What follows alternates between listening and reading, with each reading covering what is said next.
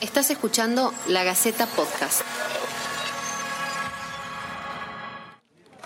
El mundo se agita, da vueltas, se estremece. Sufre guerras, racismo, pandemias, crisis económicas globales. En algunos países caen gobiernos y en otros se alzan nuevos poderes. ¿Cómo nos afectan estos acontecimientos? Esto es ¿Qué pasa en el mundo? Y estaremos analizando semana a semana lo más importante de la agenda internacional. Olha só, o Tribunal Penal Internacional, que é conhecido como Tribunal de Haia, anunciou que vai analisar a denúncia contra Jair Bolsonaro por crime contra a humanidade.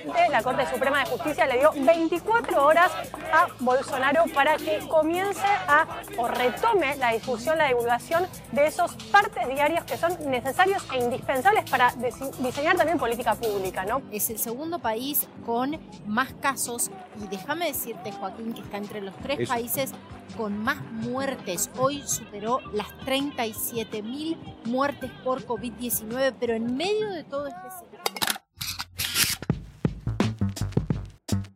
En los últimos días, Brasil superó a Italia y se convirtió en el tercer país del mundo en número de fallecimientos a raíz del COVID-19, además de ser el segundo en número de casos solo por detrás de Estados Unidos. Con cerca de 700.000 contagios y más de 35.000 muertes, el país está también sumido en un estado de permanente tensión política.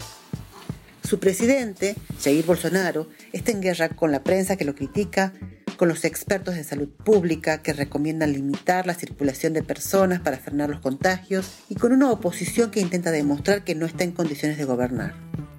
Ahora, Bolsonaro libra una batalla por los números de muertos y el número de infectados con coronavirus en su país.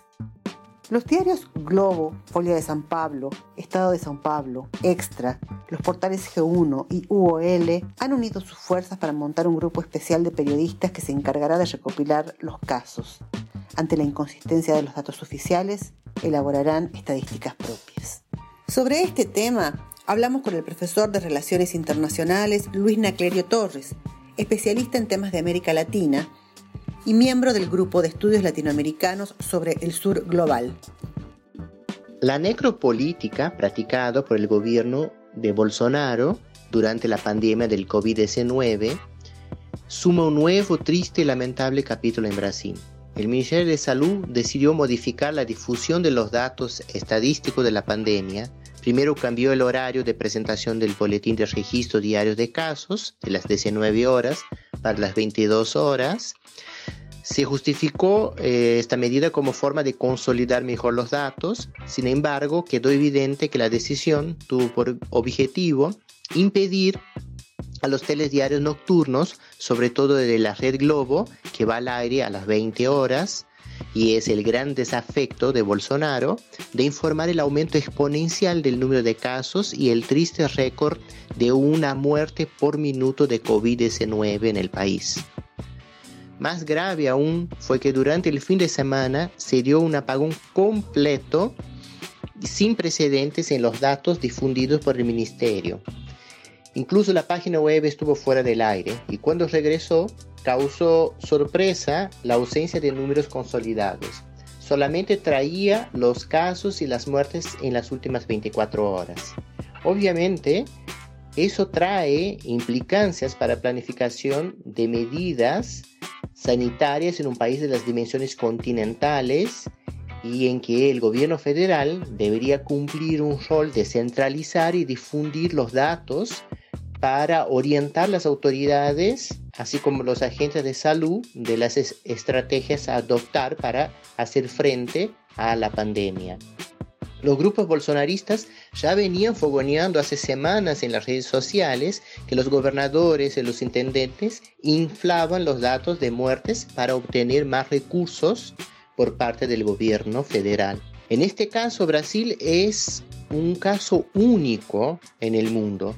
Durante la peor pandemia de la historia contemporánea, no tiene un ministro de salud, es un ministro interino, que además no es del área, es un general y su principal asesor no es un médico sanitarista, un, epidemiólogo de prestigio, sino un empresario que hizo fortuna con la creación de escuelas de inglés. Este empresario, haciendo eco de los fake news, sostuvo en la prensa que se debía hacer un reconteo de las muertes porque estaban súper notificadas.